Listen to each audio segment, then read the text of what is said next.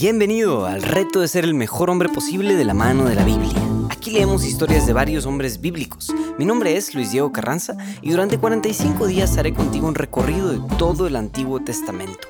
De cada historia sacaremos alguna breve lección práctica y plantearemos un reto que te puedas llevar allá afuera a tu vida diaria, con el fin de ayudarte a ser un mejor hombre, más entregado, más servicial y que generes un mayor impacto en tu familia y en tu comunidad.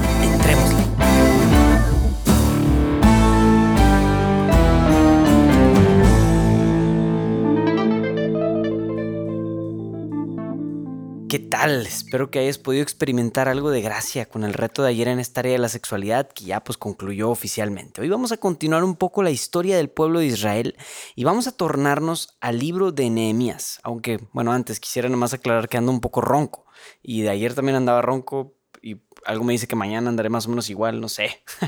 Pero bueno, si sí, suena así medio extraño es por esto. Entonces no te preocupes, todo está bien. Nehemías, por otro lado, ya regresando a nuestra historia, Nehemías era el copero del rey Artajerjes, que era el rey persa, que gobernaba por ahí del año 440 a.C. Y algunos judíos ya habían regresado a vivir a Jerusalén desde el rey Ciro, el rey Ciro hace el del decreto de que los judíos pueden regresar. Entonces un contingente de judíos va y se regresa a Jerusalén, dirigidos por el sacerdote Esdras, Esdras perdón, y el rey, si mal no estoy, bueno, creo que se llama Zorobabel, tal vez estoy mal, pero bueno. Nehemías, por otro lado, se queda es de los que se queda ahí en Babilonia. Pero entonces Nehemías recibe noticias de que las cosas con este grupo no van nada bien. La gente es pobre, los ánimos andan muy bajos, las puertas de la ciudad siguen quemadas y no hay una muralla. Nehemías se conmueve por esto, está muy triste y va con el rey y le pide permiso para ir con su pueblo.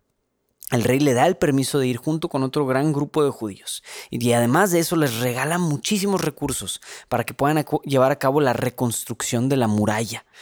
Ahora, cuando los judíos regresan a Jerusalén, desde el primer contingente, ya había gente en la ciudad y en los alrededores. Habían llegado hombres de otros pueblos cuando los judíos se fueron se habían asentado allí. De modo que sin murallas los judíos no tenían manera de regular quién entraba y quién salía. Por todo esto, lo primero que Nehemías se pone a hacer es a reconstruir la muralla. Nehemías 4 del 1 al 12. Cuando Zambalat, Tobías, los árabes, los amonitas, los asdodeos se enteraron de que la reparación de la muralla de Jerusalén adelantaba, pues las brechas ya comenzaban a taparse, se enfurecieron mucho y se conjuraron todos a una para venir a atacar Jerusalén y sembrar confusión en ella. Pero invocamos a nuestro Dios y montamos guardia contra ellos de día y de noche. Judá decía, flaquean las fuerzas de los cargadores, hay demasiado escombro, nosotros no podemos reconstruir la muralla. Nuestros enemigos decían, antes de que se enteren o se den cuenta, iremos contra ellos y los mataremos y pararemos la obra. Pero algunos judíos que vivían junto a ellos vinieron a advertirnos por diez veces, vienen contra nosotros desde los lugares que habitan. Aposté pues al pueblo en los puntos más bajos, detrás de la muralla y en los lugares descubiertos, y coloqué a la gente por familias, cada uno con sus espadas, lanzas y sus arcos. Al ver su miedo me levanté y dije a los notables, a los consejeros y al resto del pueblo, no les temáis, acordaos del Señor, grande y terrible, y combatid por vuestros hermanos, vuestros hijos y vuestras hijas, vuestras mujeres y vuestras casas, cuando nuestros enemigos supieron que estábamos advertidos y que Dios había desbaratado sus planes, se retiraron. Y todos nosotros volvimos a la muralla, cada cual a su trabajo. Pero desde aquel día, solo la mitad de mis hombres tomaban parte en el trabajo. La otra mitad, provistos de lanzas, escudos, arcos y corazas, se mantenía detrás de toda la casa de Judá que construía la muralla. También los cargadores estaban armados. Con una mano cuidaba cada uno su trabajo y con la otra empuñaban el arma. Cada uno de los constructores tenía, ceñida a la cintura su espada mientras trabajaba, y había una corneta junto a mí para hacer sonar el cuerno. Palabra de Dios. A reconstruir, pues hemos vuelto a Jerusalén y se ha acabado el exilio. No lo comentamos, pero el profeta Jeremías, hace varios, hace varios años ya, profetizó con mucha precisión sobre el tiempo en el que duraría este exilio y finalmente vemos que se está llevando a cabo. Los israelitas regresan y se ponen a reconstruir el templo y la muralla, oye, pues se ve muy prometedor. El exilio en Babilonia duró aproximadamente unos 70 años, entonces la generación de judíos que nacieron en todo este tiempo nunca vieron la ciudad anterior y no habían visto cómo los reyes se pervirtieron a los ídolos. Y no está de más spoilearte que, aunque se veía muy prometedor este nuevo regreso, no pasó muy poco tiempo realmente, no, no pasó mucho tiempo, perdón, para que los israelitas nuevos comenzaran a adoptar exactamente las mismas pésimas costumbres de los antepasados. Y te spoileo también que el libro de Nehemías tristemente acaba con esa situación. A pesar de que reconstruyen el templo, reconstruyen las murallas, hacen toda una dedicación y una profesión y ahora súper bien, comienzan a empezar un montón de problemas como ya lo dijimos hace unos días, trascendían la esfera política y religiosa estos problemas. El verdadero problema no deja de estar en el corazón del pueblo, que se desvía hacia las cosas inmediatas, hacia los ídolos. Pues también hoy vamos a hacer el cierre para una de nuestras áreas, específicamente el área táctica. Cuando el pueblo se encontraba en, en, medio de la reconstrucción, acudía a Dios y confiaba en Él y en todos sus mandamientos. En cuanto termina la reconstrucción, toda la raza se acomoda y empiezan las idolatrías. Este es exactamente uno de los patrones repetitivos, en la historia de todo el pueblo de Israel a lo largo de todo nuestro recorrido.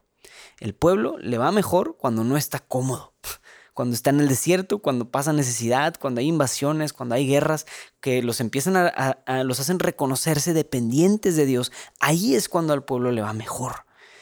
En la antigüedad, para los hombres, y me refiero a los hombres del sexo masculino, era muy fácil estar constantemente en guardia, porque en cualquier momento podía llegar alguien a atacarte o a invadirte.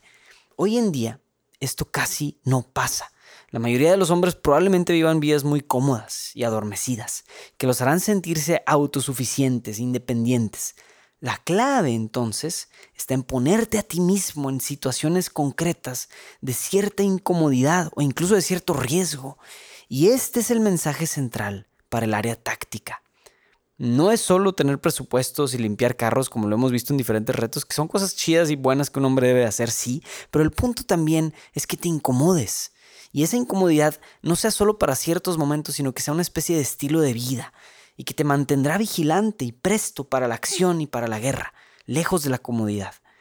No hay mejor manera de emplear esta idea de la incomodidad y de todo esto que con el ejercicio físico. Como lo vimos, los hombres de Nehemías, que vimos en este relato, podían sostener con una mano el mantillo para construir la muralla y con otra mano sostenían sus espadas para defenderse contra los enemigos. Te aseguro que entre esos hombres, al menos todos, debían de tener cierta fuerza física para construir y para pelear, al menos cualquiera de los dos. En este trabajo solo, se podían, solo podían participar aquellos hombres que estoy seguro que hacían cierto ejercicio físico, al menos trabajando estaban haciendo ejercicio.